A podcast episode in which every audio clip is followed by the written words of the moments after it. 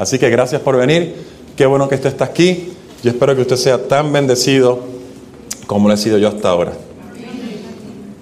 Lo otro que le voy a decir para mantener la reverencia y la adoración, me gustaría que usted mirara su teléfono celular. Yo sé que algunos utilizan su teléfono como su Biblia.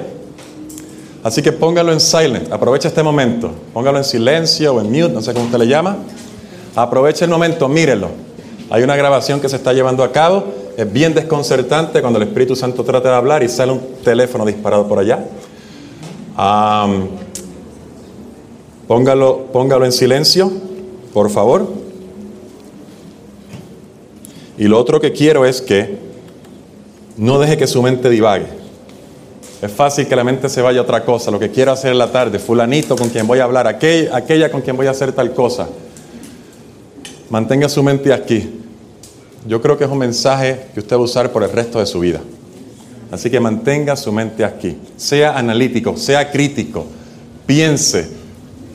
Cuestiónese lo que le estoy diciendo. De hecho, si usted tiene una Biblia en la mano, me refiero a una Biblia, eh, ¿cómo le llamamos? Que no sea virtual. ¿Cómo? física, gracias, usted lleva ventaja, porque usted va a poder ver el subtítulo del capítulo, el capítulo que va antes, el capítulo que va después, cuál es el contexto general, lo que está diciendo. Aparte, si aprende el libro que va después, el libro que va antes, se familiariza más con la Biblia. Cuando usted lo busca allí en el celular, solamente tiene el parrafito que está buscando. Pero está bien, no está mal usarla, solo que utiliza más sentidos en la acción del aprendizaje, mientras más sentidos usted utiliza cuando está aprendiendo, más se le queda, más lo entiende. Así que le voy a pedir también que sea analítico y que sea crítico. Y teniendo eso en mente, ahí donde está, incline su rostro, que vamos a orar para comenzar nuestro tema. Gracias Señor, gracias porque estamos aquí en esta tarde ya, porque tú hiciste provisión en la sangre de Cristo Jesús hace dos mil años para que, para que tengamos vida en esta mañana. No solamente para que tengamos vida en esta mañana, sino también para que tengamos vida eterna. Permite que el mensaje de tu palabra llegue a nuestras mentes, que nada se interponga, que el Espíritu Santo tenga un canal directo, abierto y completo a nuestro corazón. Y que cuando salgamos de aquí, seamos mejores personas, mejores cristianos, mejores reflejos del carácter de Cristo Jesús. En el nombre de Él lo pedimos y lo agradecemos. Amén. Le quisiera comenzar preguntando, ya se da cuenta que me gustan las preguntas hasta ahora. Estamos en el mes de octubre, así que quedan dos meses y medio más o menos para que se acabe el año. Llegado el 31 de diciembre, es típico que la mayoría de nosotros tenga ya en mente lo que serán las resoluciones de Año Nuevo. ¿Cierto o falso? ¿Cuántos aquí, levanten la mano, cuántos aquí hacen resoluciones de año nuevo? Cada año. Hay un grupo minoritario, ¿no? ¿Qué pasa con los demás? ¿No le interesa? ¿O, han hecho tantas resoluciones ya que no funciona, no vale la pena? Yo creo que ya están todos, ¿no? Porque si usted revisa, si usted revisa esas resoluciones de año nuevo, se van a parecer mucho a las resoluciones de año nuevo que usted hizo el año que anterior. Sea honesto con usted mismo. Algunos dirán, bueno, yo quería rebajar unas libritas, o yo quería hacer más ejercicio, o yo quería aprender, no sé, otro idioma. Y algunos tienen algo más positivo, yo quisiera hacer el año bíblico completo. Yo quisiera aprender bien lo que creemos, o leer el deseo de toda la gente que nunca lo he leído. Y todas son buenas resoluciones de año nuevo. El problema es que empieza el año, quizás hay mucha emoción a principio, los primeros 3, 4 días, y ya cuando va la segunda semana, ¿qué pasa? ¿Dónde están las resoluciones de Año Nuevo? ¿En qué capítulo nos quedamos del deseo de toda la gente? ¿Cuántas libritas hemos perdido hasta ese momento? Quizás dos semanas después, con las fiestas de Navidad, realmente tenemos cinco libras de más, ¿no? De hecho, aquí no son libras, aquí son kilogramos, ¿no? Tenemos unos kilos de más por allí, ¿no? Y llega el momento que nos damos cuenta que esto de las resoluciones como que no funciona. No, no, no, no trabaja. De hecho, no vale la pena. Vamos a dejarlo a un lado. Mejor ah, como venga el año y poco a poco tratamos de hacer lo que podamos hacer. Porque el ser humano, cuando algo no funciona en la práctica, es mejor eliminar lo que usted cree que eliminar la práctica. Esa, es la realidad del ser humano. ¿Por qué? Porque somos seres de hábito y es difícil romper un hábito. Y usualmente dicen los estudiantes de la conducta que ese tipo de resolución o ese tipo de cambio, que la gran mayoría nunca llega a nada, tarda 14 a 15 días, es decir, dos semanas. Yo me acuerdo cuando yo llegué hace años atrás a la universidad, allá en, Loma Linda, eh, empecé a ir al gimnasio y como yo llegué para el mes de septiembre, ah, había suficiente espacio. Usted sabe que la, las máquinas para correr, hay que escribir el nombre allí, es media hora por persona, o las máquinas de las famosas elípticas, o cualquier otro, otro, otra máquina que se usara para hacer ejercicio. Y se acabó el semestre y no hubo ningún problema. Pero llegado el mes de enero, yo regreso, luego de unas vacaciones, y entro al gimnasio, ¿y qué pasa? Óigame, lleno. No había lugar, no había nada vacío, no había nada que hacer. Y yo esperando, y la persona no ponía su nombre allá, y la persona estaba más tiempo de lo que se supone que estuviera aquí, que eran 15 minutos, y aquel más de media hora allá. Y esto no puede ser así, no vamos a seguir un año entero así. Así que yo fui a el, al mostrador principal en la entrada y dije, mira, está ocurriendo este problema. Yo llevo aquí casi 40 minutos y no he hecho nada todavía. Aquí hay demasiada gente, esto no da abasto. Y para colmo, no respetan los horarios ni las instrucciones como se supone que se usa este, este lugar. ¿Y sabe lo que él me contestó? Yo estaba esperando que él se parara o llamara al otro por el, por el aparatito. Mira, ve allí, arregla el problema para que esta persona pueda usar la máquina. ¿Sabe lo que me dijo? Mira, yo sé que está difícil ahora, pero no te preocupes, que ya en dos semanas aquí no queda nadie.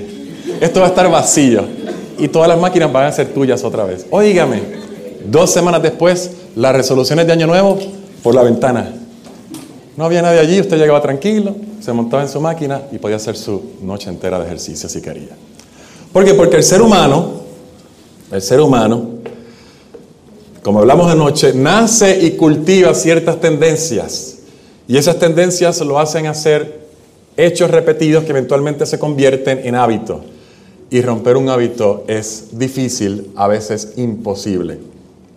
Sí, a veces imposible. Va a ver ahora que en el plano espiritual es imposible. Querer hacer lo que uno quiere y no poder hacerlo deja a la persona impotente. Deja a la persona queriendo ser algo más y usted empieza a admirar a aquel que sí puede hacerlo y por qué yo no. En muchas personas crea algún complejo o sentido de inferioridad. ¿Por qué yo no puedo? ¿Soy menos capaz? ¿Por qué aquel sí yo no? Y lo triste es que llevamos ese concepto, esa idea de lo secular a la vida cristiana. Y así como llegamos a la resolución, o nos damos cuenta que la resolución no se puede, llegamos a la conclusión, no, no se puede dejarlo ahí, ¿qué importa? Lo que vale la pena es que yo traté. Lo que se trata de esto es de, de, por lo menos hacer el esfuerzo, pero esperar el resultado, no, unos pocos quizás. Unos pocos para darnos, para darnos algo, algo de ánimo. Llevamos ese mismo concepto y lo pasamos a la vida cristiana. Y pensamos que lo que la Biblia nos pide que las demandas que hace seguir a Cristo realmente no son posibles. No, sí, hablamos de Enoch aquí en la lección de escuela sabática y allá de Daniel y todo lo demás, pero esas son la gente de la Biblia, los caracteres que están allí. Nosotros, bueno, Dios sabe cuando Cristo venga. Y todas esas buenas resoluciones que hacemos, que queremos poner en la vida cristiana, terminan siendo eso, resoluciones. Nunca se materializan nunca se convierten en la realidad. Y usted puede llevar 15, 20, 30, 40, 50 años, como decimos nosotros, en la iglesia y todavía no hemos crecido, no hemos llegado a la estatura del varón perfecto en Cristo Jesús. Fíjese que la Biblia presenta un caso de alguien similar, alguien que le está pasando lo mismo, que si usted es sincero y no le voy a preguntar, si usted es como yo, le ha pasado muchas veces. Trata, pone el esfuerzo, lo intenta, pero no puede. Hay un personaje en la Biblia que usted conoce, aparece en el libro de Romanos y el capítulo 7, acompáñenme allí, Romanos capítulo 7. Y ya usted sabe que estamos en el libro de Romanos, por lo tanto lo escribió el apóstol Pablo. Romanos capítulo 7. Y vamos a ver que él tenía esta misma lucha. Era el mismo problema que él tenía tenía buenos propósitos, entendía lo que él quería hacer, sabía los beneficios que iba a traer, pero cuando quería hacerlo, ¿qué cosa le pasaba? No podía. Mira que vamos a empezar en el versículo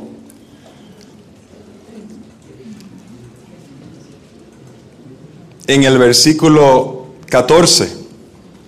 Porque sabemos que la ley es qué cosa?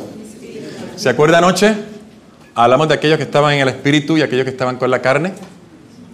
Ahora Pablo está diciendo, la ley está en otro plano. La ley no está en el plano carnal en el cual yo nazco, en el cual yo vengo a este mundo. Él está hablando de los diez mandamientos, la ley. La ley sabemos es espiritual. La demanda que hace la hace en el plano espiritual. Así que ya hay una separación mental entre esa ley y lo que nosotros somos, ya sea por nacimiento o porque lo cultivamos. Porque sabemos que la ley es espiritual, mas yo soy qué cosa? Carnal, ¿qué más? Vendido al pecado. Ponga atención bien, este hombre que está escribiendo aquí dice, yo soy carnal. Y no solamente es carnal, es vendido a qué? Al pecado. Porque lo que hago no lo entiendo. Esto no me hace sentido. Versículo 15. Pues no hago lo que quiero, sino lo que aborrezco, ¿eso qué? Eso hago. ¿No le ha pasado eso a usted en la vida cristiana? Quiero hacerlo, yo sé que no debo hacer esto. Y llegado el día termina haciendo lo que yo no quería hacer. O viceversa, yo quería hacer algo que estaba correcto, pero no lo pude llevar a la práctica. Pablo está diciendo, e-, eso también me pasa a mí. Vamos a ver entonces cuál es el problema. Y si lo que no quiero, dice allí, si lo que yo no quiero hacer, esto hago, apruebo que la ley es qué? Buena, la ley es buena. O sea que el problema no está en dónde. El problema no está en la ley. La ley es espiritual, dice él. Ahora él dice acá, yo soy carnal. El problema no es la ley, la ley es buena. Versículo 17, de manera que ya no soy yo quien hace aquello, sino qué cosa. El pecado que mora en mí. Así que este hombre es carnal, vendido al pecado y ¿quién vive en él? ¿Quién? El pecado mora en él. Vaya escribiendo en su mente los detalles de esta persona y quizás las razones por las cuales él no puede llevar a cabo lo que se propone. Yo sé que en mí, dice el apóstol Pablo, esto es en mi carne, no mora qué cosa, no mora el bien, no mora lo bueno, porque el querer el bien está en mí, tengo el deseo, tengo la intención, pero ¿qué cosa no hay? No hay poder para hacerlo. No hay poder para hacerlo. Porque no hago el bien que quiero, sino el mal que no quiero, eso hago. Vuelve y repite lo mismo. Y si hago lo que no quiero, ya no lo hago yo, sino quién? El pecado que mora en mí. Otra vez el apóstol Pablo está diciendo, soy impotente. ¿Por qué soy impotente? Porque el pecado mora en mí. Así que queriendo yo hacer el bien, hallo esta ley. ¿Y cuál es la ley? Que el mal está en mí. Es una ley. ¿Qué es una ley? ¿Qué es una ley? ¿Algo qué? Irrefutable, ok. ¿En qué sentido? Un poquito más. La ley de la gravedad. La ley de la gravedad, ok. Ok, una ley, en, me está dando términos científicos, está bien. Leyes son cosas que están establecidas y probadas, pero lo importante es que usted no puede, no puede quebrantarlas sin sufrir las consecuencias. Eso es lo que hace que sea una ley. Por ejemplo, ahora mismo estamos en el piso número 9 y yo he decidido creer que la ley de la gravedad no existe. Porque me da la regalada gana. Y yo digo, no existe, abro la ventana y me lanzo. ¿Qué va a pasar? ¿Voy a quedarme flotando en el aire? Porque la ley de la gravedad no existe. No, voy a quedar reventado abajo. Ni se molesta en llevarme al hospital, ¿no? Porque hay una consecuencia que si yo me lanzo por la ventana, yo voy a bajar a 9.8 metros por segundo al cuadrado. Porque eso es lo que dice la ley de la gravedad. Y ahora Pablo dice, hay una ley. Hay una ley que yo veo en dónde? En mis miembros. Quizá el apóstol Pablo no tenía, quizás no, yo me atrevo a decir, no tenía el conocimiento que tenemos hoy del cuerpo humano. Si Pablo hubiera estado, hubiera estado vivo hoy, hubiera dicho, hay una ley de la genética. Hay una ley que dice que tú eres esa combinación de tu papá y tu mamá y lo que te pasa en esos genes es simplemente querer hacerlo malo. Porque por naturaleza nadie nace queriendo hacerlo bueno. Y él le llama la ley del pecado y muerte porque querer hacer lo malo y llevarlo a cabo eventualmente se convierte en pecado. Porque dijimos ya que pecado es, pecado es transgresión de la ley de Dios. Y transgreder la ley de Dios, que es pecado, tiene como consecuencia una paga. ¿Cuál es la paga del pecado? La muerte. Por lo tanto, Pablo está diciendo, yo veo otra ley en mis miembros, que es la ley del pecado y muerte. La ley de solamente poder hacer lo malo y como resultado morir. Así que Pablo tiene un problema. El problema no simplemente es que él no puede hacer lo que quiere. El problema es que al no poder hacer lo que quiere, lo que queda como resultado es lo malo y la consecuencia es la muerte eterna. Este sí es un problema grande. El apóstol Pablo entonces dice, pero, pero yo trato, hay, una parte mía que quiere hacer lo bueno. Vamos a llamarle esa parte el hombre interior. Vamos a llamarle hoy esa parte por lo menos mis pensamientos, el deseo que yo tengo. Al menos, al menos la emoción que yo sentí cuando fui a la iglesia, o el día que me bauticé, cuando leí un pasaje bonito de la Biblia, cuando alguien me dijo algo bueno. Ese día yo tenía el deseo de hacer algo bueno. En mi hombre interior, dice el versículo 22, porque según el hombre interior me deleito en la ley de Dios. Es buena, dijo él. La ley de Dios es buena, el problema no es la ley de Dios, el problema es algo que mora en mí. Pero él ve otra ley en sus miembros Veo otra ley en mis miembros que se revela contra la ley de mi mente y que me lleva cautivo a la ley del pecado que está en mis miembros. Y sabe que cuando usted trata y trata y trata y trata de ser mejor persona y mejor hijo y mejor cristiano y mejor todo lo demás, y no lo logra, deja un sentido de satisfacción bien grande. ¿Cómo? Y no se puede, ¿de qué vale? Y buscamos métodos para sentirnos mejor, porque tratar y no poder eventualmente lo que conduce es al sentimiento de culpa, porque yo sé la norma que se espera de mí, pero yo no la vivo. Y como el sentimiento de culpa eventualmente nos entristece y da ansiedad y da depresión, buscamos algunas cosas para suavizarlo, vamos a ver cómo podemos aliviar el problema que tengo. Y algunos lo resuelven con música que, los altere y estimule sus, sus hormonas, otros lo resuelven con leyendo otras cosas que quizás emocionalmente lo llevan de camino en camino y ir a la iglesia es más bien buscar este, este, esta, esta excitación hormonal de sábado en sábado y durante la semana no pasa nada y esperando que alguien me hable bonito de tal manera que, que se sienta cristianismo de alguna manera. Pero los demás días, nada, insatisfacción, tristeza.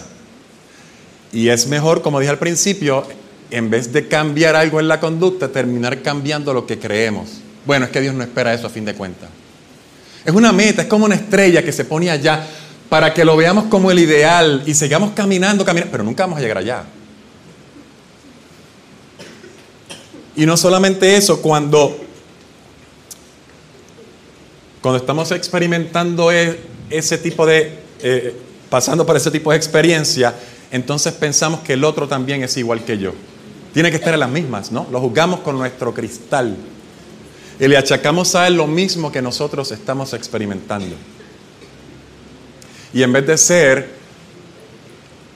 en vez de ser una experiencia que refleja alegría, felicidad, que otros digan, ¿qué tú tienes que yo también lo quiero? ¿Por qué tú estás feliz todo el tiempo? Porque tú tienes problemas como yo, pero tú actúas de una manera diferente, tú puedes descansar, tú tienes alegría, puedes estar con los demás, puedes interaccionar, puedes seguir adelante, que es el mejor testimonio que se le puede dar al mundo. Estamos igual que el otro que no tiene ninguna esperanza, ninguna satisfacción, que no tiene el conocimiento de Dios que tenemos nosotros. Esa condición, mire cómo el apóstol Pablo le llama en el versículo 24. A esa condición se le llama qué? ¿Cómo se dice? Versículo 24, ¿cuál es la primera palabra? Miserable. Miserable. ¿Qué es una persona miserable? ¿Cómo? ¿Que no qué? No merece nada, pero es más que eso. ¿De dónde viene la palabra miserable? De miseria. ¿Qué es miseria? Me está dando sinónimos, perfecto. Desdichado. Algo que es... Eh, si estoy perdiendo la palabra clave aquí, que, me llegó a la mente primero. Algo que... ¿Cómo? Desgraciado. Algo que da lástima.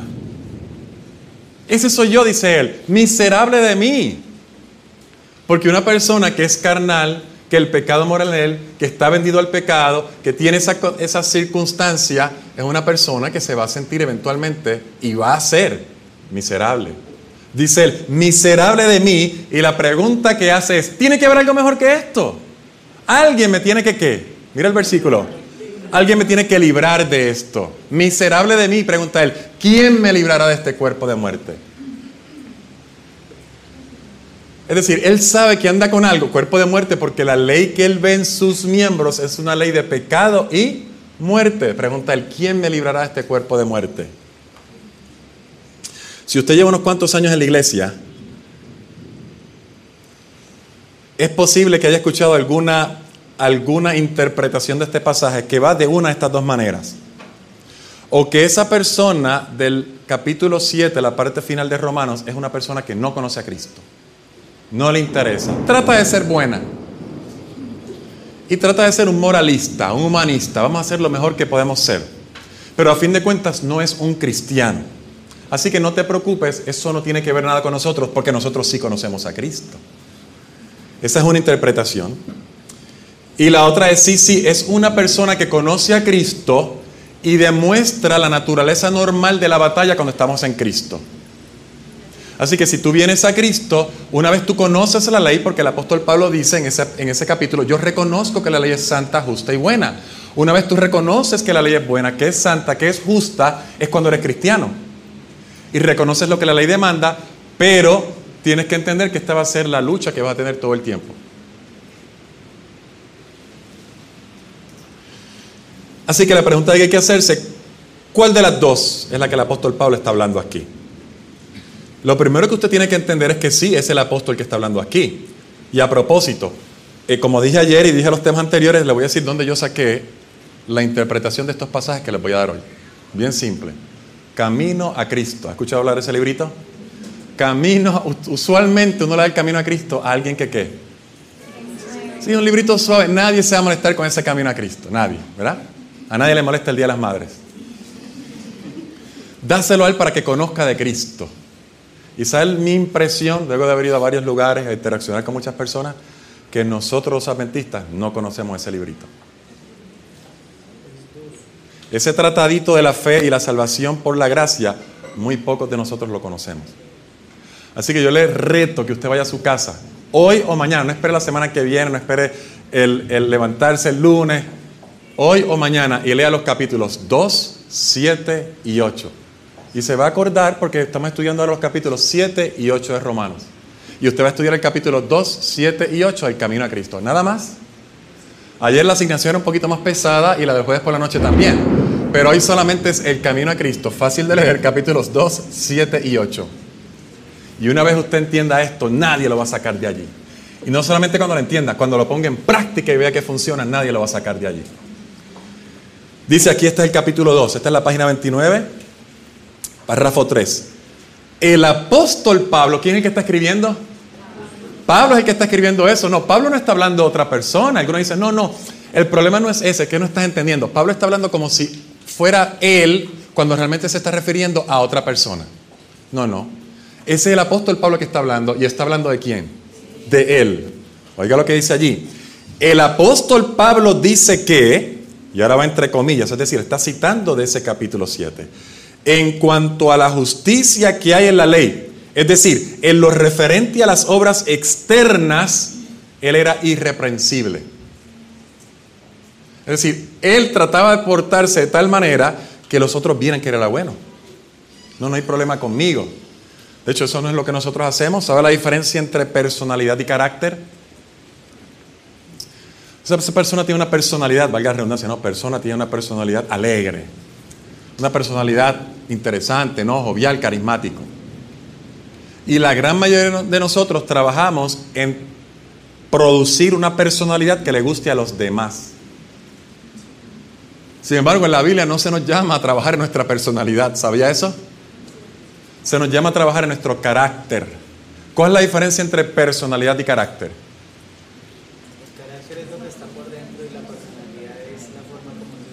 como nos ven. Pero fíjense, yo diría una cosa, que el carácter es lo que está de adentro, pero sale y se ve afuera. Así que todo el mundo ve el carácter y todo el mundo ve la personalidad. Pero hay una diferencia con el carácter. El carácter es lo que soy yo cuando nadie me ve. Cuando yo no creo que nadie me está mirando, el verdadero yo. Carácter es lo que usted va a llevar al cielo, no la personalidad. Personalidad literalmente es la pantalla que usted le presenta a otro, lo que usted quiere que yo crea de usted. Pero cuando yo soy algo de verdad, ese es mi carácter. Y no importa donde yo esté, usted va a saber quién soy yo.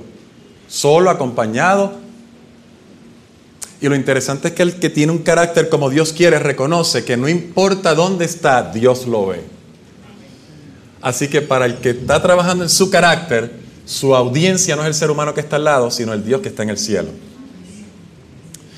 Así que el apóstol Pablo dice, en lo referente a las obras externas, en la pantalla que yo le quiero presentar, en la personalidad que yo le quería transmitir a los demás, yo era irreprensible. Nadie me podía decir que yo estaba haciendo las cosas mal. Pero cuando discernió el carácter espiritual de la ley, cuando se dio cuenta que era simplemente más que obras externas, que requería un cambio interior, y él vio en principio completo de lo que es la ley en cada aspecto de lo que hoy hago en mi vida, es decir, él discernió el carácter espiritual de la ley, se reconoció pecador. Juzgado por la letra de la ley, como los hombres la aplican a la vida externa, él se había abstenido de pecar. Era un tremendo adventista del séptimo día. Estaba muy bien vestidito aquí el sábado con su, con su corbatita, sentado cantando y don por Qué lindo el mío firmes adelante, ¿no? ¿No estuvo precioso? Son paréntesis allí. Estuvo tremendo. Bueno, cerramos el paréntesis. Así que estaba Pablo cantando, alegre estar aquí. Todo el mundo habrá dicho, oye, qué tremendo, qué tremendo cristiano ese Pablo. Pero cuando miró en la profundidad de los santos preceptos y se vio como Dios lo veía, es decir, cuál es mi verdadero carácter, no mi personalidad, se humilló profundamente y confesó así su culpabilidad. Y yo, dice él, ahora está citando el capítulo 7, aparte de la ley viví en un tiempo mas cuando vino el mandamiento, revivió el pecado y yo morí. Cuando vio la naturaleza espiritual de la ley, se le mostró el pecado en todo su horror y su estimación propia se desvaneció. Cuando él se dio cuenta realmente quién él era, a la luz de lo que Dios es y a la luz de lo que Dios requería de él, dijo, no, esto no vale la pena ahora sí tengo una comprensión real de que por más que yo trate y intente y me lo proponga y ponga esfuerzos y fuerza de voluntad, yo no lo voy a lograr. Yo no lo voy a lograr.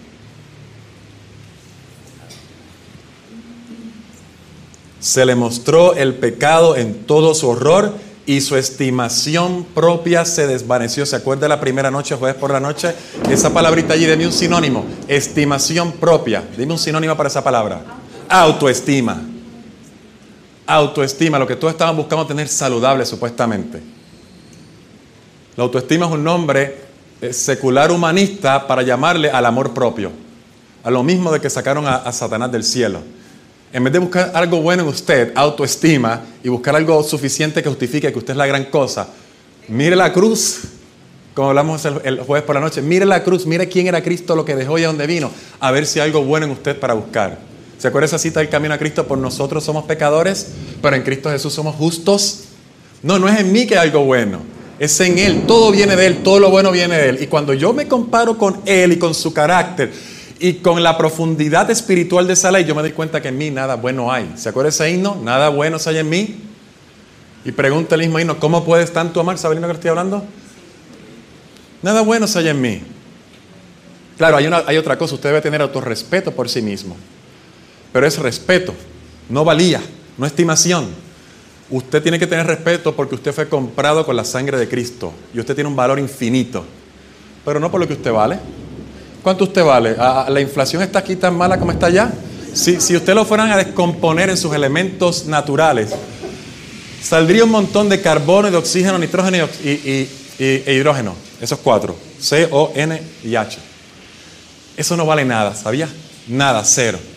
Y luego que le saquen todo eso, porque la mayoría de lo que usted tiene ahí es agua, y el agua tampoco vale nada, sacamos entonces los elementos traza, que sería el calcio, el zinc, el fósforo, fosfato, perdón, bueno, el fosfato es una combinación de varios elementos, selenio, cadmio un poquito, y ese poquitito usted lo pone en una esquinita allí y lo vende, no llega, ayúdeme cuánto es, no llega más o menos a 2 dólares, 2 dólares 50 centavos. ¿Cuánto es eso? ¿Cuánto? 10 mil pesos. A mí suena mucho para mí, 10 mil pesos, wow. Así que yo lo siento por usted, pero el valor suyo no es la gran cosa. La única manera que usted puede entender que usted vale es porque Cristo Jesús lo compró con su sangre y pagó el precio. Y la sangre infinita de Cristo vale lo que vale Dios porque Dios es Dios mismo. Y no solamente eso, Dios el Padre decidió entregar a Jesús por usted. Por lo tanto, si Él decidió entregar a Jesús por usted, ¿quién vale más para Dios? ¿Jesús o usted? ¿Quién?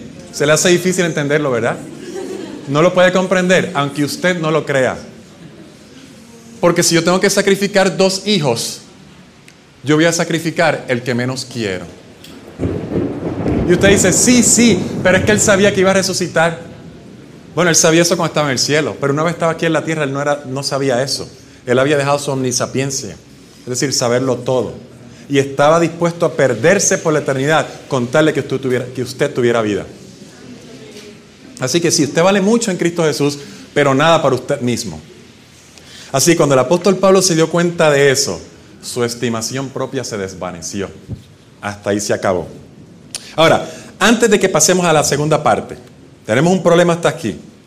Y es que aparentemente para el apóstol Pablo, esa es la vida cristiana. Ya, ya, vimos que no es alguien que no conoce a Cristo porque es el apóstol Pablo que está escribiendo y sí tiene una comprensión de lo que la ley es. El que está fuera sin Cristo no tiene esa mentalidad para entender las cosas espirituales. Y usted se pregunta entonces, ¿esa es la vida que el apóstol Pablo está hablando de los cristianos? ¿Una vida que se puede describir mejor como una vida miserable? Acompáñenme estos versículos rápido. Vamos a empezar, porque el tiempo va corriendo y parece que está amenazando con que nos quedemos sin electricidad. Romanos 8, 4 y 9. Romanos 8, 4 y 9. Dice, porque la justicia de la ley, se, perdón, para que la justicia de la ley se cumpliese en nosotros, que no andamos conforme a la carne, sino conforme a quién? Conforme al Espíritu. O sea, para el capítulo 8, la persona que está en Cristo no anda conforme a la carne, sino conforme a qué? Al Espíritu. Porque los que son de la carne piensan en qué cosa. ¿Qué cosa significa pensar en las cosas de la carne? Sea práctico y dígame la verdad. ¿Qué cosa significa pensar en las cosas de la carne? ¿Cómo? Lascivia, me están dando términos genéricos. Se llama para. Vaya más específico. ¿Cómo? Todo lo que nos gusta que va en contra de Dios. Ejemplo. Música, la novela, ajá. Lo que como, la intemperancia en todo. Sexo, claro que sí. Chisme. La liga. La ira, el enojo, claro que sí. Pero más práctico que eso, no es levantarme para ver el juego del país contra el país, a ver qué, qué, qué eh, puntuación está, en vez de levantarme pensando, voy a leer el capítulo 4 y capítulo 5 de Mateo hoy. No es pensando qué voy a hacer el, jueves por la noche porque hay tremenda fiesta allá en la universidad y quiero estar con mis amigos celebrando con ellos. Cuando hay una buena actividad aquí presentando la palabra. La persona que piensa así, ¿tiene una mente carnal o una mente espiritual? Y el apóstol Pablo dice, no, no, pero nosotros no somos carnales, nosotros somos espirituales, versículo 6. Versículo 5, porque los que son de la carne piensan en las cosas de la carne, pero los que son del Espíritu en las cosas del Espíritu. Porque el ocuparse de la carne es muerte, pero el ocuparse del Espíritu es vida y paz. Vaya atrás ahora el capítulo 6 y mira el versículo 18. Dice allí, y libertados de qué cosa? Del pecado vinisteis a ser siervos de la justicia. Para el apóstol Pablo, él está esperando que alguien que está en Cristo ya no es esclavo de qué? Ya no es esclavo, del pecado. Ahora es siervo, pero es siervo de quién? De Cristo, no del pecado. Le pregunto yo, ¿se puede tener dos señores? ¿Se puede obedecer a dos amos que pidan dos cosas diferentes? No, imposible. Porque el mismo Jesús dice, obedecerás a uno y ¿qué va a hacer al otro? Él utiliza la palabra odiar. En la Biblia odiar significa amar menos. Si tú amas a uno, por definición vas a amar menos al otro. No, no se puede tener dos señores, dice el apóstol Pablo, dice Jesús, y aquí está diciendo, ahora tú has sido libertado del, pecado, ahora tú eres siervo de Cristo. En Gálatas 2.20, no vaya allá porque usted se lo sabe de memoria.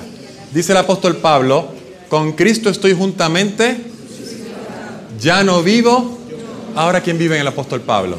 Cristo vive en Pablo. ¿Quién debe vivir en nuestros corazones? Cristo. Cuando estamos en Cristo Jesús, ¿quién vive en el corazón? Cristo. Le pregunto yo una cosa, ¿puede vivir Cristo y el pecado a la vez en el mismo corazón? ¿Será que Jesús comparte el corazón con el pecado? ¿Será que cuando usted prende una luz aquí, que ya mismo se nos va a ir, las tinieblas se quedan? No, la luz es tanta que se me hace un poco difícil ver sus ojos, ¿no? Bueno, por lo menos donde yo estoy. Porque si hay luz, por definición no hay tinieblas. Si está Jesús, por definición no hay pecado. En el versículo 8 del 11 del capítulo 8, usted lo tiene ahí al ladito. Déjeme yo regresar, que cerré mi Biblia. Dice, ese fue nuestro eh, eh, texto esta mañana. Y si el espíritu de aquel que levantó de los muertos a Jesús mora en vosotros, el que levantó de los muertos a Cristo Jesús vivificará también vuestros cuerpos mortales por su espíritu que mora en donde. Es decir, el espíritu mora en nosotros y Cristo mora en nosotros. Y este hombre de Romanos capítulo 7 es el hombre más impotente que hay. Trata, trata, trata, pero no. ¿Puede, ¿Alguien conoce aquí un versículo que aparece en Filipenses 4:13? Estoy siendo sarcástico, ¿no? Yo sé que todos se lo saben, repítanlo. Todo ¿Qué me qué? ¿La mitad yo puedo en Cristo? ¿Tres cuartos? ¿Cuánto? Todo. Todo. Y este hombre de Romanos 7 trata, pero no puede, impotente. Y allá el apóstol Pablo en Filipenses 4:13 dice, no, yo todo lo puedo en Cristo que me fortalece. Romanos 8:2, usted lo tiene al frente. Dice, porque la ley, ¿se acuerda la ley del pecado y muerte? Ahora él ve otra ley, porque la ley del Espíritu que da, qué? Vida en Cristo Jesús me ha librado de qué cosa? De la ley del pecado y muerte. Oh, entonces hay tres leyes aquí. ¿Cuántas leyes? Tres. La primera es la ley de los diez mandamientos. Dice, yo veo que la ley es buena. Es santa, es justa. Tiene ideales altos, es espiritual. Pero hay un problema, es que hay otra ley, es la ley del pecado y muerte, la ley de la genética humana que nacemos con esta propensión al mal y no importa lo que usted haga, va a terminar pecando. No importa. El mismo apóstol pregunta, no, dice, no hay justo ni aún uno. El, eh, eh, el, profeta Isaías dice que todos estamos contaminados con esa mancha del pecado. ¿Desde dónde hasta dónde? Desde la coronilla hasta la planta de los pies. La ley del pecado y muerte. El salmista David lo dice en el Salmo 51, en pecado me concibió mi madre. No, no está diciendo me, concibió siendo un pecador condenado a la muerte. Eso hace Dios un Dios injusto. Usted no ha hecho nada todavía, está condenado a la muerte. Eso lo enseñan el resto de las iglesias, pero esa es la doctrina del pecado original. Nosotros no enseñamos eso. Lo que David está diciendo es, yo nací en un mundo de pecado y de maldad. Me tienes que limpiar. ¿Se acuerdan del versículo 5, 7, 10 y 12 que estudiamos creo que el viernes por la mañana? Me tienes que limpiar porque yo nací en este mundo de pecado, con esta genética, con estas tendencias. Y si solamente me perdonas, voy a terminar haciendo lo mismo que yo hacía antes. Pero hay una tercera ley. Y la tercera ley es la ley del Espíritu que da vida. En otras palabras, hay otra ley también que si tú la ves funcionando, que, perdón, que si tú la pones en función vas a ver sus resultados. Porque esa ley es la ley del Espíritu que da vida. No es de la ley del Espíritu y vida, es la ley del Espíritu que da vida. En otras palabras, la vida sale de ese Espíritu. Y la ley de ese Espíritu me libra de esa otra primera ley, perdón, segunda ley, la ley del pecado y muerte. Así que el apóstol Pablo en el capítulo 7 de Romanos decía, no, porque yo soy carnal, vendido a dónde? Al pecado. Y ahora dice, no, pero hay una ley espiritual que me ha librado del la ley del pecado y muerte. En Gálatas, el capítulo 5, ahí sí vaya conmigo. Gálatas 5, aparece un capítulo que yo sé que usted conoce muy bien también. Es el capítulo de los frutos del Espíritu. Y Pablo contrasta aquel que está en el Espíritu contra aquel que está en la carne. Contra aquel que está en la carne. Dice el versículo 16. Vamos a leer el 17 primero. Dice, Porque el deseo de la carne es contra qué? Contra el espíritu. Es decir, hay una batalla aquí, hay una pelea. Los dos no van juntos. Espíritu y carne no van juntos, son enemigos. El deseo de la carne es contra el espíritu y el del espíritu es contra quién? Contra la carne. Y estos dos se qué? Se oponen entre sí para que no hagáis lo que lo que quisieres. En otras palabras, cuando tú no puedes hacer lo que tú quieres, es que hay una pelea entre quién y quién. El espíritu y la, la carne. Estos dos se oponen y mientras hay esa batalla, tú no vas a poder lograr hacer lo que tú quieres. Para que no hagáis lo que qué, lo que quisierais. En otras palabras, el hombre en Romanos 7 veía que la ley era espiritual, en otras palabras el espíritu, pero no podía porque era carnal vendido el pecado, la carne. Y mientras los dos estuvieran en esa batalla poniéndose uno al otro, él no iba a poder hacer lo que él quisiera. Mira ahora el versículo 16. Digo pues, andad en qué? Andad en el espíritu y no satisfagáis los que los deseos de la carne. Entonces hay una receta en algún lugar donde la batalla la va a determinar, o debo decir, antes de decir eso, alguien tiene que ganar la batalla. Los dos no pueden coexistir. Había un pastor, murió hace muchos años, el que, inventó, el que fundó este ministerio que se llama Amazing Facts, Hechos Asombrosos. ¿Lo he escuchado? Él se llamaba Joe Cruz. Y él tenía un sermón, está en, está en YouTube, usted lo puede ver, está en inglés. Se llamaba Cristianos Carnales. Esa sería la traducción en español. Cristianos Carnales. ¿Sabe lo que es un cristiano carnal? Un cristiano carnal es alguien que quiere hacer las cosas bien, que entiende que el ideal que Dios le pone es un ideal noble, alto, bueno, que entiende que sería mejor persona, que podría testificar mejor si viviera a la luz de ese cristianismo, pero todavía deja un espacio para la carne, para satisfacer aquello que quiere comer, aquello que quiere ver, aquel lugar donde quiere ir, con quién se quiere juntar y todo lo demás. Y él dice, estos cristianos carnales son como, yo no sé si me va a caer bien la traducción, debo practicarla mejor para la próxima vez, son como un cuadracírculo. Él dice squircles, un círculo que es cuadrado. ¿Usted ha visto un círculo que es cuadrado? ¿Cómo es un círculo? ¿Cuántos ángulos tiene un círculo? Ninguno por definición.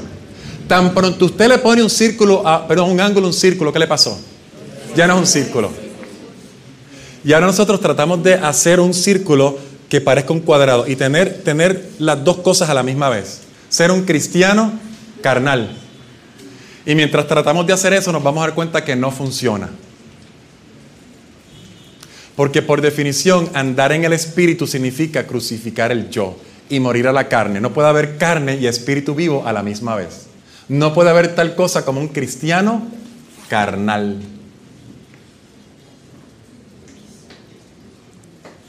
Yo voy a decir estos tres para pasar. Si muchachos, si me pueden poniendo la tablita aquí para hacer un resumen hasta aquí, entonces pasar nuestra terminación. En Colosenses, no vaya ya para avanzar, 1.13 dice que fuimos librados de las tinieblas. En 1 Corintios 7.22 dice que somos libres del pecado, siervos de Cristo. Y acabamos de leer en Gálatas que no satisfacemos los deseos de la carne. Ahora yo quiero que usted mire bien su lado izquierdo de su lado derecho. Bueno, para mí, para usted, ¿no? El lado izquierdo del lado derecho. Y compare la persona que está escribiendo en el capítulo 7 de Romanos con la persona que el apóstol Pablo describe en cualquier otro lugar de sus epístolas, es un verdadero cristiano. El hombre Romanos 7 es carnal, vive según la carne. Y el apóstol Pablo dice en Romanos 8, no, no, nosotros somos espirituales. El hombre Romanos 7 está vendido al pecado. Una persona, una persona que está vendida a otra, ¿qué es? Un esclavo. ¿Pudo haber venido Cristo al mundo, librarlo y todavía estar viviendo esclavo del pecado? ¿Será posible que aquí quizás nunca hubo esclavitud, así como en otros países? No, no sé, el mío hubo. Ah, pero digamos que ah, vino la guerra civil, se libertaron los esclavos, se perdieron muchas vidas para defenderlos y todavía hay alguien en algún lugar que quiera seguir viviendo bajo la esclavitud en un sitio.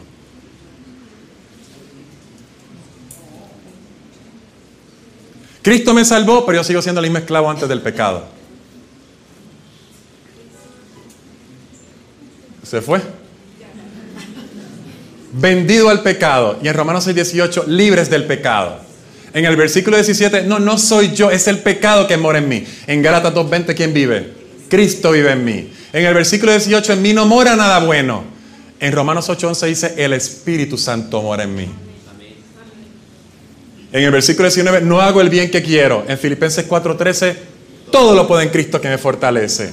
En el versículo 23, estoy cautivo de la ley del pecado. En Romanos 8:2, libres de la ley del pecado. En el versículo 23, pelea con la, con la ley de su mente. Es decir, sí, la pelea está aquí, porque él trata de hacer las cosas buenas cuando todavía no ha muerto al pecado, no ha muerto al yo. Y eso es imposible. Es una batalla que nunca la vas a ganar. Cautivo la ley del pecado, libre del pecado. Pelea con la ley de su mente, Gálatas 5:17, batalla con el Espíritu. Es decir, el Espíritu está de parte de él. Y cuando el Espíritu es el que está dando la batalla, al yo, el resultado va a ser que él gana. En el versículo 8 él exclama, ¿quién me librará de este cuerpo de muerte? Y en Colosenses 1.3 se dice, no, si ya nosotros fuimos librados de las tinieblas. Ya estamos libres, no hay, que, dar ese grito de tristeza y de exclamación, ¿quién me librará? En el versículo 25 dice, esclavo de la ley del pecado. En 1 Corintios 7.22, libre siervo de Cristo. En el versículo 25 de Romanos 7, sirve con la carne a la ley del pecado. Y en Gálatas 5.16 dice, no satisface los deseos de la carne. Ahora le pregunto yo, ¿quién realmente es el hombre o la persona de Romanos 7? ¿Quién es el hombre o la persona, el ser humano, de Romanos capítulo 7? ¿Quién? ¿Era Pablo antes de su conversión? ¿Era un cristiano que ahora está en Cristo? ¿Que trata de hacer las cosas bien y lleva ese tipo de vida cristiana? Así que tenemos una tercera alternativa. La primera era alguien que no conoce a Cristo, ya la descartamos. La otra era alguien que conoce a Cristo, o al menos dice conocerle, por lo menos conoce sus doctrinas, y trata de vivir de acuerdo a ellas. Y, ahora, ahora hay otra persona. La persona que trata de ser el mejor cristiano posible, aquel que trata de no contaminarse con nada, aquel que trata de ser el mejor ejemplo al que le rodea, pero a fin de cuentas eso no funciona. No, no es el famoso liberal, o aquel que no le interesan las doctrinas, o aquel que ve la iglesia como un club social. No, no es ese el que estamos hablando aquí. Es el que trata de hacer las cosas bien, el que se propone un mejor estándar, una mejor norma de vida. Pero habrá algo mejor todavía que eso. Regrese al versículo 25, Romanos 25. Perdón, Romanos 7, 25. Ya el versículo 24 le había dicho, miserable de mí, ¿quién me librará de este cuerpo de muerte? Y algunos dicen que la respuesta a esa problemática del capítulo 7 es el versículo 25. Y ahí se quedó todo. El versículo 25 dice, gracias doy a Dios por Jesucristo Señor nuestro. Así que, así que, yo mismo con la mente sirvo a la ley de Dios, mas con la carne a la ley del pecado. Esa es la solución. Gloria a Dios porque Cristo Jesús, en el futuro me imagino, hará algo. Gracias doy a Dios por Jesucristo nuestro Señor. Pero mientras estoy aquí ahora, yo mismo con la mente sirvo a la ley de Dios, mas con la carne a la ley del pecado. Y algunos dicen, no, ahí se quedó todo. Esa es la realidad de la vida cristiana. Esa es la triste realidad que presenta Pablo, va a ser lo que nosotros tenemos que vivir hasta que Cristo venga. Pero yo le quiero llamar la atención a dos palabritas claves que hay allí. Es la palabra así, o la frase, voy a decir, la frase así que, que está en la misma mitad del versículo 25. Así que. Y ahora vamos a poner un poquito aquí de griego. así que. Esa frase así que introduce es decir, cierra, acuérdese que en el idioma nosotros español tiene puntos, tiene comas, tiene paréntesis, pero no es así en el griego. Y el contexto determina si la oración se acababa, si comenzaba otra, si era una pausa o si se regresa a la idea anterior, lo que había antes. Así que una vez él dice, miserable de mí, ¿quién me librará de este cuerpo de muerte? Él pone una interjecta ahí una exclamación de alegría que él da gracias a Dios por Jesucristo Señor nuestro. Y entonces dice, regresando a lo que yo le estaba diciendo antes, regresando a la problemática de querer y no poder, de, esa, de ese estado de miseria, de, esa, de, esa, de estar vendido al pecado y todo lo demás, regresando a eso, yo mismo, yo mismo, es decir, saque, saque la primera parte del versículo 25 como si fuera un paréntesis. Gracias doy a Dios por Jesucristo Señor nuestro. Y ponga el versículo, la, la frase así que yo mismo, luego del versículo 24. Es decir, miserable de mí, ¿quién me librará de este cuerpo de muerte? Así que yo mismo. Y la palabrita yo, usted la conoce bien clara también en el griego, es la palabra ego, de donde sacamos la palabra egoísta. Es decir, yo, yo mismo. La segunda palabra es la palabra auto. ¿Qué significa auto? Auto. ¿Cómo? Es una redundancia, no, te está haciendo yo otra vez. Auto significa por sí mismo. Un automóvil es un vehículo que se mueve móvil por sí mismo, ¿no? Dijimos aquí que no, no hay que llevarlo por caballos. Que es un, un, gobierno eh, autocrático, ¿no? Que se manda por sí mismo. O una autobiografía. Es una biografía que yo hago de mí mismo. Así que Pablo está diciendo, yo, yo por mí mismo. Es decir, está excluyendo que haya otro con él. Yo por mí mismo, yo por mis propias fuerzas, yo dejado a mí mismo, yo solo, yo sin Cristo. El resultado final es que yo por mí mismo, con la mente, voy a terminar sirviendo la ley de Dios, pero en la realidad voy a terminar con la carne sirviendo la ley del pecado. Es decir, Pablo está diciendo aquí, te voy a explicar el problema. El problema es que el hombre de Romanos 7 está tratando de vivir la vida cristiana sin Cristo. Cristiana sin Cristo. Y por definición la vida cristiana no se puede vivir sin Cristo. El problema es yo por mí mismo, como se acuerda anoche que decíamos que algunos creen, y es fácil caer en esa trampa, que ahora que yo estoy en Cristo, ahora entonces yo tengo que hacer las cosas bien, ahora es santificación, ahora es mitad yo y mitad Cristo. Y tenemos que poner esfuerzo.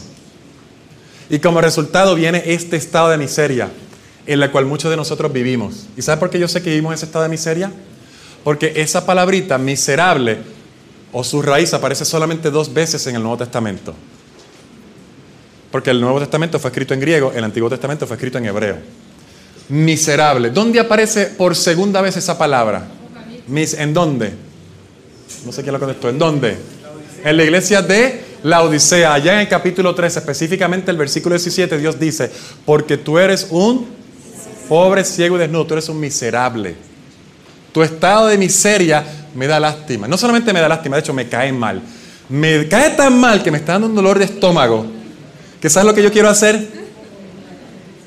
Vomitarte. Eso yo no lo escribí, eso está en la Biblia. Vaya y búsquelo. Porque ese estado de miseria es el estado donde tú crees que te puedes salvar por tus obras y crees que tienes un ideal alto al cual llegar, pero no quieres sacrificar el yo. Quieres seguir viviendo egos auto, vivir por mí mismo, por mis propias fuerzas, con mi propia intención, con mi propio esfuerzo. Y así no se va a llegar a ningún lado. Dice Joyas de los Testimonios, el tomo 6, la página 59. Cuando el ser humano participe de la naturaleza divina, el amor de Cristo será un principio permanente en el alma. El yo y sus rasgos característicos no serán evidentes. Pero es triste ver que los que debieran ser vasos de honra se complacen en la gratificación de la baja naturaleza y transitan por senderos que la conciencia condena. Dice, aquellos que deberían saber más, viven violando su propia conciencia y no pueden hacer o vivir como se espera que ellos hagan. Muchos que profesan ser seguidores de Cristo caen a un nivel bajo, siempre lamentándose de sus defectos, pero nunca venciendo ni aplastando a Satanás bajo sus pies. ¿Le parece que esa, esa visión del hombre de Romanos 7 es una visión de victoria? ¿Le parece que él puede cantar, cantar victoria, la palabra del vencedor? No, él debería cantar, cantar derrota. La palabra del derrotado. Y dice, ya es triste ver que es muchos que profesan ser cristianos, en vez de andar caminando porque han vencido y aplastado a Satanás bajo sus pies, andan con tristeza. Dice, la culpa y la recriminación agobian constantemente el alma. Y por eso cada vez que he hablado con muchos de ustedes sale el tema ese de la tristeza, aquello y lo otro. Sí es el sentido de culpa. Porque el saber hacer lo bueno y no poder hacerlo trae como consecuencia el sentido de culpa. Y la culpa agobia. La culpa es imposible de llevar. Imposible. La culpa y la recriminación agobian constantemente el alma y el clamor de tales personas bien puede ser, miserable de mí, ¿quién me librará de este cuerpo de muerte? ¿De quién está hablando ella en, esta, en este párrafo entonces? Bueno, ahora de quién? ¿De quién? De mí, ¿verdad? Es difícil cuando está uno en un grupo de personas, es fácil decir nosotros, no, no, de nosotros, nosotros somos la iglesia de la Odisea. Cuando usted está en un sitio, digamos, en, en el mar, y usted sabe que es posible que haya un tiburón en el agua. Si está vacía la playa, usted no se va a meter. Pero si hay por lo menos 100 o 200 personas, hay más probabilidad de que se coma otro que me coma a mí, ¿no? Así que nosotros, nosotros aquí. No, ya no está hablando de nosotros, está hablando de mí. Está diciendo, es triste ver que aquellos que pueden haber crecido más en la gracia y tener otro tipo de testimonio y ser vencedores y haber aplastado a Satanás bajo sus pies, están viviendo esa vida. Y muy bien podrían citar el versículo 25 de, eh, de, perdón, 24 de Romanos 7 y decir, miserable de mí, ¿quién me librará de este cuerpo de muerte? La complacencia en el pecado destruye la dignidad personal y cuando ésta desaparece, disminuye el respeto por los demás. Entonces pensamos que los demás son, son tan impíos como nosotros mismos. Y entonces empezamos a ver que aquella persona está viviendo de tal manera eh, que son hipócritas. Y aquel no come que es que, él es un legalista, si quiere ganar el cielo por las obras. Ya yo traté y no se puede. Todo lo que ellos están haciendo es legalismo y son unos fariseos. Empezamos a juzgar a los demás por nosotros mismos. Porque para nosotros, que no hemos usado la fórmula de la victoria, que es morir al yo y, nacer en Cristo Jesús, tratando de ser un cristiano carnal, tratando de ser un círculo y un cuadrado a la vez, no se puede, terminamos derrotados y le proyectamos eso a los demás. Es un mecanismo de defensa inmaduro, ¿no? Para los profesionales de la salud mental. Proyección.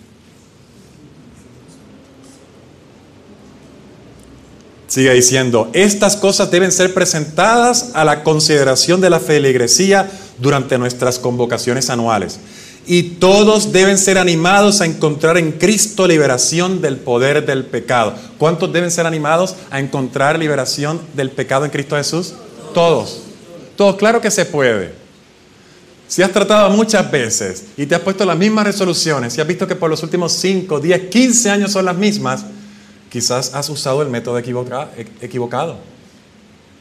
No has usado la receta de llegar a la cruz, caer de rodillas y morir al yo. Entonces verás que la vida cristiana, después de todo, es fácil. La parte difícil realmente es morir al yo. Sigue diciendo, Él dice, hablando de Dios, y me buscaréis y me hallaréis porque me buscaréis de todo vuestro corazón y seré hallado por vosotros. La norma debe elevarse y la predicación debe ser de carácter sumamente espiritual para que el pueblo pueda ser guiado a ver la razón de sus debilidades e infelicidad. ¿Qué trae? ¿Qué consecuencia trae vivir así? Tristeza, infelicidad, angustia. Muchos, infeliz, muchos son infelices porque son impuros. Solamente la pureza de corazón y la inocencia mental pueden ser bendecidas por Dios. Cuando se acaricia el pecado, puede producir al final tan solo infelicidad. El pecado que puede conducir a los resultados más desagradables es el orgullo, la falta de la clase de simpatía y amor que manifestó Cristo. En otras palabras, el problema no son los pecaditos pequeños que nosotros terminamos haciendo o aquellos que queremos vencer. El problema principal es que el yo sigue viviendo, el ego auto, el orgullo. Y mientras eso está allí, no hay posibilidad de una vida cristiana.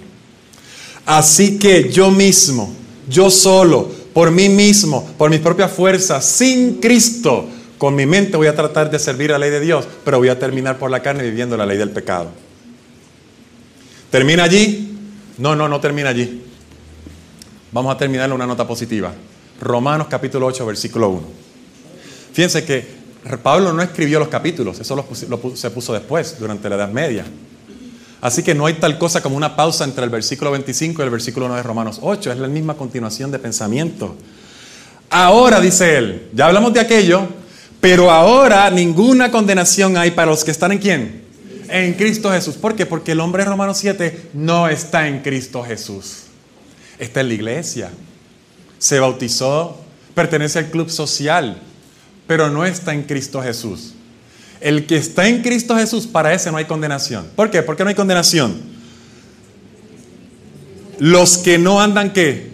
Conforme a la carne, sino conforme al Espíritu. Porque ahora tú caminas conforme al Espíritu y tu vida es una vida de armonía completa con esa ley que es santa, pura, justa y buena. Y aquel que anda en armonía con esa ley, la ley no lo condena. Ninguna condenación hay para los que andan en Cristo Jesús. ¿Quiénes son los que están en Cristo Jesús? Los que no andan conforme a la carne, sino conforme al Espíritu. Por lo tanto, ¿se puede ser un cristiano carnal? Imposible. O caminas con el Espíritu o caminas con la carne. Versículo 2, porque la ley del Espíritu de vida en Cristo Jesús me ha librado de la ley del pecado y de muerte. Ahora brinca al versículo 7. Por cuanto los designios de la carne son enemistad contra Dios, porque no se sujetan a la ley de Dios.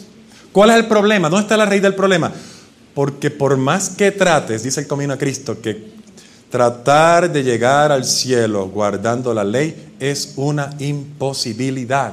No dice que está difícil, no dice que son solamente los fuertes y los bravos que lo van a lograr. Nadie lo va a lograr, es una imposibilidad. Porque tratar de guardar la ley de Dios en una mente carnal no se puede. Y si quisieras, mira cómo termina el versículo. Y si te lo propusieras, tampoco podrías. Ahora, versículo 9 más, nosotros no vivís según la carne, sino según el Espíritu. Y aquí está la condición de la que hablamos ayer. Si es que el Espíritu de Dios, ¿qué cosa? Mora en vosotros. Si es que el Espíritu de Dios mora en vosotros. Y si alguno no tiene el Espíritu de Cristo, ¿el tal qué? El tal no es de Él. Si tú eres de Cristo, tienes el Espíritu Santo. Si tú estás en la carne, no tienes el Espíritu Santo. Versículo 10, pero si Cristo está en vosotros, el cuerpo en verdad está muerto a causa del pecado, mas el Espíritu vive a causa de la justicia. Y si el Espíritu de aquel que levantó de los muertos a Jesús mora en vosotros, el que levantó de los muertos a Cristo Jesús, vivificará también vuestros cuerpos mortales por su Espíritu que mora en vosotros. ¿Se acuerda de la evidencia de la que hablamos? De que yo sé que la Biblia es real porque yo tengo la, garantía del Espíritu Santo. Yo sé lo que el Espíritu Santo ha hecho en mi vida. Por lo tanto, yo sé que ese mismo Espíritu resucitó a Cristo entre los muertos. Y yo sé que ese mismo Espíritu es el que dio poder a todos aquellos que están en la Biblia. Y ya las historias de la Biblia no son simplemente una inspiración, son una realidad. Pueden llevarse a cabo en mi vida y yo lo puedo comprobar. Porque el mismo que, es decir, el mismo que se apareció domingo en la mañana y le dijo a Cristo, tu Padre te llama, es el mismo que viene hoy a ti y te dice, ya, no tienes que seguir viviendo en tus pecados. No tienes que seguir haciendo lo mismo repetidas veces. Tú puedes nacer una nueva vida. No, no tienes que quedarte miserable como estás. Versículo 12, así que hermanos, deudores somos, no a la carne, para que vivamos conforme a la carne, porque si vivís conforme a la carne moriréis, mas si por el Espíritu hacéis morir las obras de la carne, viviréis. Aquí va el versículo 14. Porque todos los que son guiados por el Espíritu de Dios, ¿qué cosa? Estos son hijos de Dios. Lo voy a dejar con esta cita. Camino a Cristo, la página 63. Este esta es la parte final. Ponga atención aquí, no, no deje que el hambre, ni la lluvia, ni el ruido del carro lo distraiga. Página 63 del Camino a Cristo. Más aún, está diciendo, está hablando aquello que hace Cristo en nuestro lugar, por nosotros, lo que hizo en la cruz, lo que está haciendo en el cielo. Pero dice, más aún, es decir, todavía queda algo más. Más aún, Cristo cambia el corazón y habita en el vuestro por la fe.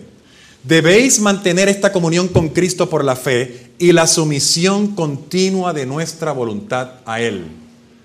¿De qué se trata la vida cristiana de una vez hace 10 años? No. ¿De qué cosa? Continuo, un continuo, constantemente. Mientras lo hagáis, Él obrará en vosotros para que queráis y hagáis. El hombre romano 7 quería, pero no podía. Ahora dice, si tú permaneces en Cristo, no solamente vas a querer, sino también vas a poder hacer conforme a su beneplácito. Así podréis decir, aquella vida que ahora vivo en la carne, la vivo por la fe en el Hijo de Dios, el cual, el cual me amó y se dio a sí mismo por mí. Así dijo el Señor Jesús a sus discípulos, no sois vosotros quienes habláis, sino el Espíritu de vuestro Padre que habla en vosotros. De modo que si Cristo obra en vosotros, manifestaréis el mismo Espíritu y haréis las mismas obras que Él. Y ese Él está en letra mayúscula. ¿Usted entendió lo que yo acabo de leer? Oiga bien, lo voy a leer de nuevo. De modo que si Cristo obra en vosotros, ¿quién es el que obra? ¿Yo con el esfuerzo de Cristo? No, ¿quién es el que obra? Cristo. De modo que si Cristo obra en vosotros, manifestaréis el mismo espíritu y haréis las mismas obras que Él. Ella pone dos puntos y entonces dice cuáles son las obras que hizo Él. Las obras de justicia y obediencia. Le pregunto yo ahora en esta tarde, ¿por qué será que nos hemos propuesto tantas veces, tantas veces llevar la vida cristiana como sabemos y no podemos? Porque lo queremos hacer nosotros mismos, porque no estamos en Cristo. Sí se oye difícil. ¿Cómo? ¿10 años? ¿15? ¿Me está diciendo que lleva 20 años perdido? Pues sí. Sí, cuando no estamos en Cristo, no hay eso. Y es una ley. Si estás en Cristo, tiene que haber los frutos que produce el Espíritu. Es una ley. Y si no estás en Cristo, es una ley, la ley del pecado y muerte. Es una ley. Así que tú tienes información suficiente con tu propio testimonio para examinarte si todavía estás en la carne, todavía estás en Cristo. No, no te tienes que quedar así. Si alguien te ha predicado antes, no, esa es la realidad del cristiano. Quédate así hasta que Cristo venga, te está predicando un evangelio falso. Ese no es el, evangelio. El evangelio es poder de Dios para salvar hasta lo sumo. De cualquier debilidad que tenga, de cualquier pecado que te agobie, de cualquier vicio, de cualquier defecto de carácter. Pero el, pecado, el, Evangelio no dice, tienes que hacerlo y poner todo el esfuerzo que tú tengas. El, Evangelio simplemente dice, muere al yo, ven a la cruz. Permite que Cristo viva allí, camina con Él cada día, háblale más, hazlo tu amigo, órale. Y tú verás como cuando Él vive allí, cuando el Espíritu Santo tenga morada en tu corazón, entonces vas a manifestar esas obras, vas a poder hacer lo que te has propuesto hacer, vas a ver que tu vida va a ser una vida de alegría, ya no va a ser una vida de angustia y dificultad, va a ser la vida como debe ser en Cristo Jesús. Si ese es tu deseo, si eso ha cambiado tu mente en algo, si eso te da una perspectiva diferente, vamos a estar en pie y vamos entonces a orar.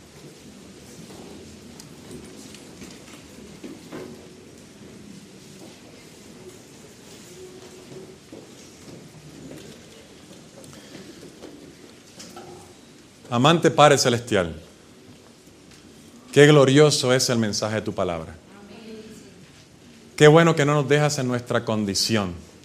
Nos aceptas tal cual somos. Nuestro único requisito es llegar a la cruz. Allí queremos llegar. Ahí queremos arrodillarnos. Ahí queremos perder completamente de vista el yo. Ahí queremos decir, Señor, ya no vivo yo, ahora vive Cristo en mí. Ahora queremos que tú reemplaces ese lugar por el Espíritu Santo. Que tú vengas y hagas morada en nuestro corazón.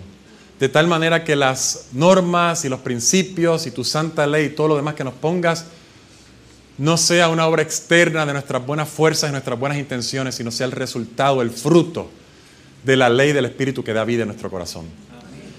Te pido ahora, Señor, que tú seas con cada joven y con cada persona representada aquí, que ha venido de cerca y de lejos que quieren una conversión, quieren una, una experiencia nueva en Cristo Jesús. No quieren ser los mismos que eran antes. Quieren estar, como dice el versículo de Romanos 8.1, en Cristo Jesús, donde no hay condenación, donde la ley del Espíritu que da vida los ha librado de esa ley de pecado y muerte. Ellos quieren ser testimonios vivos, cartas abiertas. Quieren demostrarle al mundo lo que tú puedas hacer en una vida. Y ellos han venido aquí para que tú empieces ese trabajo. Quizás lo has empezado antes, pero ellos lo han dejado. Quizás no hemos sido consistentes en nuestra vida cristiana, pero hoy queremos comenzar otra vez y queremos mantenerlo. No solamente hoy, mañana, pasado mañana, la semana que viene y los años subsiguientes. Queremos prepararnos cada día más, en otras palabras, queremos conocerte más. Esta es la vida eterna, que te conozcan a ti y a Jesucristo, a quien, es, a quien has enviado. Queremos conocerlo más. Y cuando lo hagamos, el resultado inevitable será que viviremos la misma vida que vivió Él, obras de obediencia y obras de justicia. Gracias Padre nuevamente por Cristo Jesús. Gracias por su Espíritu Santo y gracias porque vienes pronto a buscarnos en las nubes de los cielos para morar con Cristo y contigo por la eternidad. En el nombre del mismo Jesús lo pedimos. Amén. Esta presentación fue brindada por Audioverse, una página web dedicada a esparcir la palabra de Dios a través de sermones gratuitos y mucho más. Si quisiera saber más de Audioverse o si le gustaría escuchar más sermones, por favor visite www.audioverse.org.